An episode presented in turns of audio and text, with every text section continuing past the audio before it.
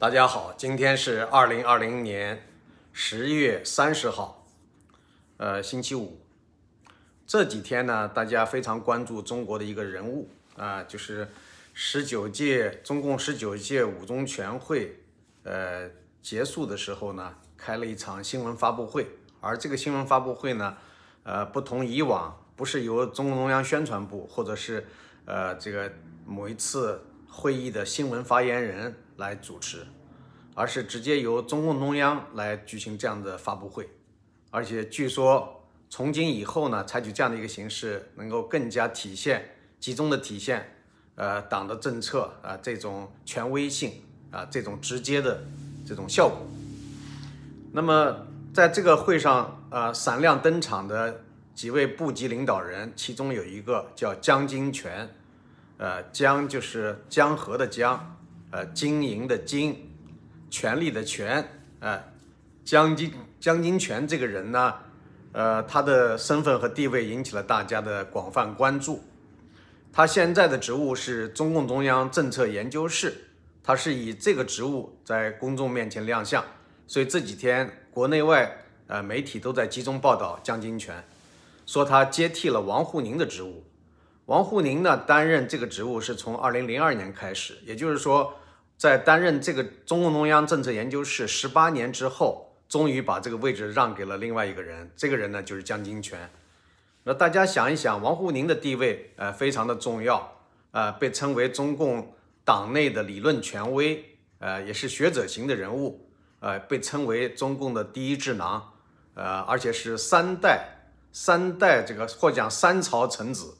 啊，就是从江泽民搞三个代表开始，三个代表理论，然后后来是胡锦涛的什么八荣八耻啊，呃，又什么这个科学发展观理论那一套，然后到了这个呃习近平时代呢，又搞什么所谓的中国梦这套理论炮制都是。呃，由这个王沪宁负责的，后来他又担任中共中央常委，呃，负责意识形态方面的工作。也就是说，中国的意识形态宣传工作啊，新闻出版乃至学术研究，都是应该受王沪宁的掌控。呃，那么王沪宁以前是复旦大学的教授、博士生导师，呃，在八九十年代的时候，是一位学术新星，非常引人关注。不管怎么说，他在学界。还是有一定的影响力，有一定的基础，啊，虽然我们要从严格的角度和尺度去要求他的话，呃，认为他现在已经不是一个学术人物啊，但是当年他的学术还是不错的，尤其是在八九十年代的时候，呃，他是属于比较领先的，呃，比较呃突出的后起之秀，而现在呢，呃，这个刚刚接替他职务的这个江金泉究竟是什么样的背景呢？我们看到公开的资料上面介绍说，呃，他出生于一九五九年的九月，啊，比我大一岁啊。然后呢，呃，他是湖北浠水人，啊，然后直接就说他的教育经历是华中科技大学经济学院经济学专业，呃，博士毕业，但是没有说哪一年，这个是非常有讲究的哦。啊，如果了解一个人物，了解他的这个教育情况的话，就会知道。一个人的本科教育啊是非常关键的，然后呢是看他的呃，假如说他是做学术研究的啊，除了看他的本科教育以外，还要看他接受研究生教育的那些学校和专业，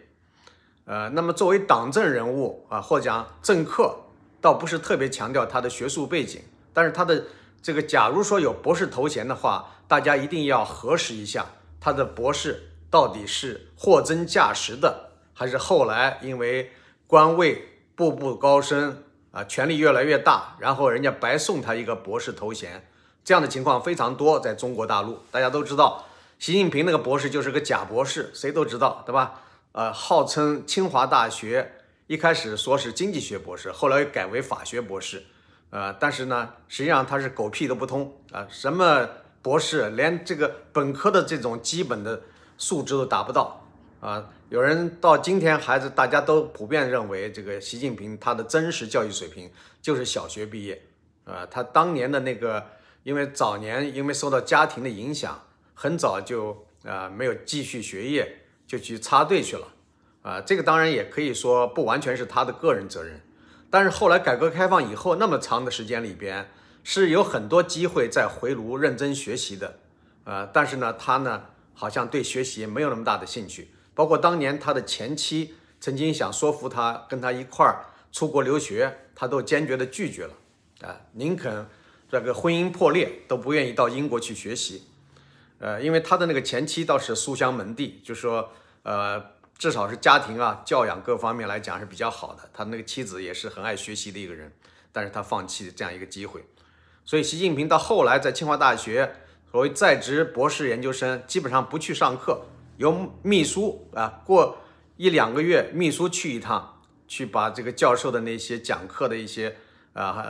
一些要点，还有同学所记的那些课堂笔记啊，然后复印了以后整理，然后。由秘书来替习近平做作业，啊，包括他的博士论文也是七拼八凑，根本不是习近平本人的这个作品。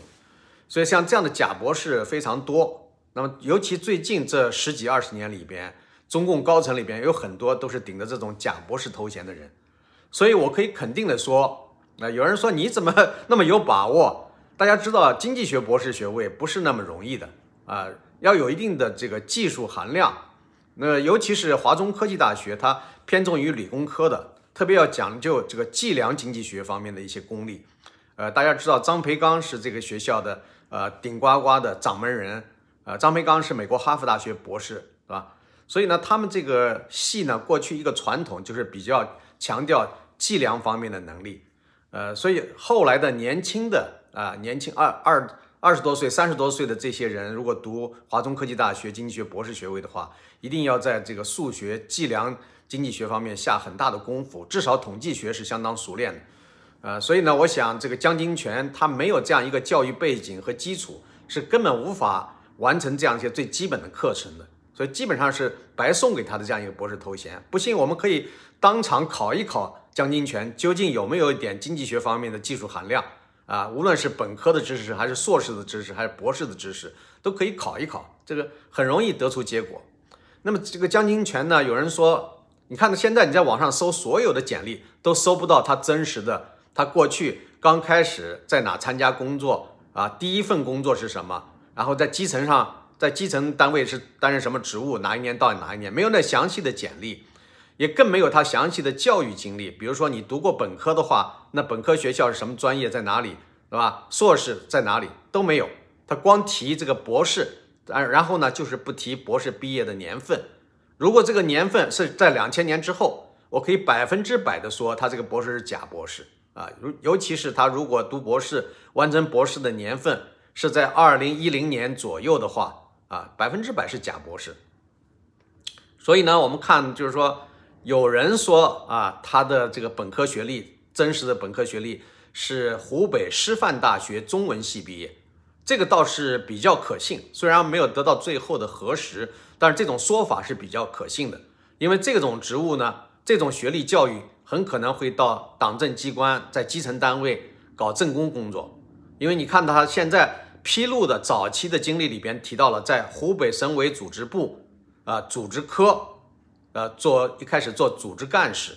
啊，后来又搞党建工作，所以这个点，我想，呃，如果大家了解一点这个党政干部的背景，啊，尤其是做政工的，啊，这些背景就知道，这个中文系毕业的，啊，哲学系毕业的，也有理工科改的，但比较少，大部分都是，呃，中文系、哲学系这些毕业的，甚至还有其他的文科一些专业毕业的，呃，比较多。所以呢，我们可以从这个方面来看。就是他现在为什么呃根本不提及，呃基本上是不提及他的这个本科学历，呃不提及那些具体的早期的呃工作经历，这里边就有很大的猫腻在里边啊，所以我觉得这个非常有意思啊，就是呃但这个东西瞒天过海能瞒多久呢？就是一一时你可以，但是长期的这样子肯定是不行的，对吧？就说你不能长期的隐瞒你的简历。呃，那么他的学术在百度百科上，大家很容易搜到他的那个这个所谓的学术成果。你想想，他是一个博士学位，那往往都要列出这个学术成果这一栏。但是这一栏里边呢，我们看到就是说这一栏里边列出的那个东西乏乏善可陈，对吧？我们看看他写的什么学术成果，发表论文逾百万字，这个数量听起来很吓人啊！能够发表上百万字的学术成果，那应该是响当当的学术人物了，是吧？结果你一看啊，他这里边还提到了获省部级以上优秀论文奖十多次，听起来很牛啊！撰写或参与撰写的理论书籍四十多部，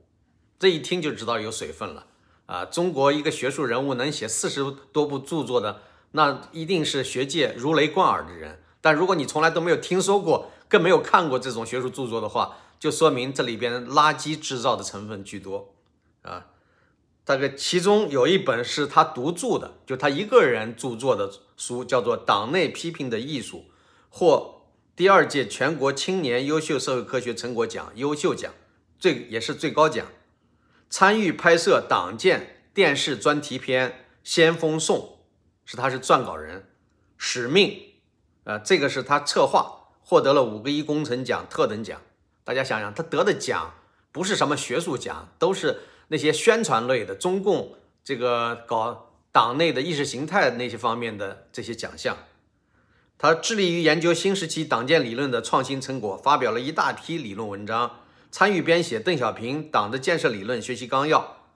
啊，出版江总书记抓党建重要活动纪略，建设一支高素质的干部队伍，三个代表与党建理论的新发展，从十五大到十六大。江泽民同志抓党建重要活动纪略，江泽民党建思想研究等著作，参与编写《江泽民论加强和改进执政党建设》《江泽民执政党建设思想概论》。你别的不说，就听一听这些他的所谓研究著作的标题，你就知道是什么货色了，对吧？就知道它的内容是什么东西。基基本上就是拍马屁，哪有什么理论创新之类的，完全都是。那种肉麻的吹捧的东西，呃，他还写了什么？保持共产党员先进性学习读本，科学发展观学习读本，以及伟大工程谱新篇，胡锦涛总书记抓党建重要活动纪略，还写了论科学发展观的理论体系，中国模式研究，中国经济发展道路解析等等。你看出他所有的所谓理论著作文章，都是这些啊党棍所写的东西啊，他是一个不折不扣的党棍，根本不是什么智囊，根本没有这种经济学的理论或者训练的基础，啊，那么他的这个职务啊，他的履历只是写了他后来当了比较大的官的那个，比如说他一开始就写到湖北省委组织部组织处副处长。这是哪一年也没写啊？中央政策研究室党建组副处级调研员、正处级调研员，中央政策研究室党建研究局副局长、局长，中央政策研究室副主任，中央党建领导小组秘书长、秘书组组长，中央纪委驻国资委纪检组组长，国资委党委委员。一九啊，二零一八年的二月份，他担任中央政策研究室分管日常工作的副主任，然后到二零二零年，就是到现在才正式的担接任了中央政策研究室主任的职务。他是党的十九大代表，第十九届中央纪律检查委员会委员。这就是他的网上能够搜到的比较权威的和完整的资料啊，这些资料对于一个这么大。一个重要的地位的人物来说，呃，是远远不够的，很多的细节都没有披露啊。可以看出，他为了呃掩饰自己的一些过去，啊，他根本就不敢把那些细节公开，呃，我就觉得非常可悲可怜啊，就是这样的一个人物，对吧？大家看一看他在网络上的，你可以搜到他的照片呀、视频啊，你看看他都。做哪些工作，发表哪些讲话啊，就可以知道这是一个什么货色。这样的人被称为呃中共新智囊，说王沪宁的接班人。我觉得王沪宁内心可能都不愿意听到这样的话啊。为什么他迟迟的不交出这个政研室主任的位置？他当了十八年都舍不得交出来啊，最后让这么一个人接班啊。现在舆论大造，这个海内外媒体都在报道说王沪宁的接班人。我相信不是王沪宁自己选定的接班人啊，王沪宁根根本是看不上这样的人的，但是他可能也无可奈何，因为中共的这样的一个权力机构，呃，权力这个这样的一个上升的这样一个传统，他个人也是无能为力的啊。或许呢，他对王沪宁也是百依百顺的。王沪宁从个人或许对这样的人没有恶感啊。如果要是王王沪宁坚决反对，说不定他也会提出异议啊。他要提出异议的话，恐怕这个江金泉想接任也没那么容易啊。但是绝对，我相信王沪宁呢，绝对不会极其的欣赏他，甚至认为啊他是自己合适的接班人，在自己的这个无论是在才华。在理论基础，在各方面都可以跟自己比较接近，我相信王沪宁内心绝对不会认同这一点。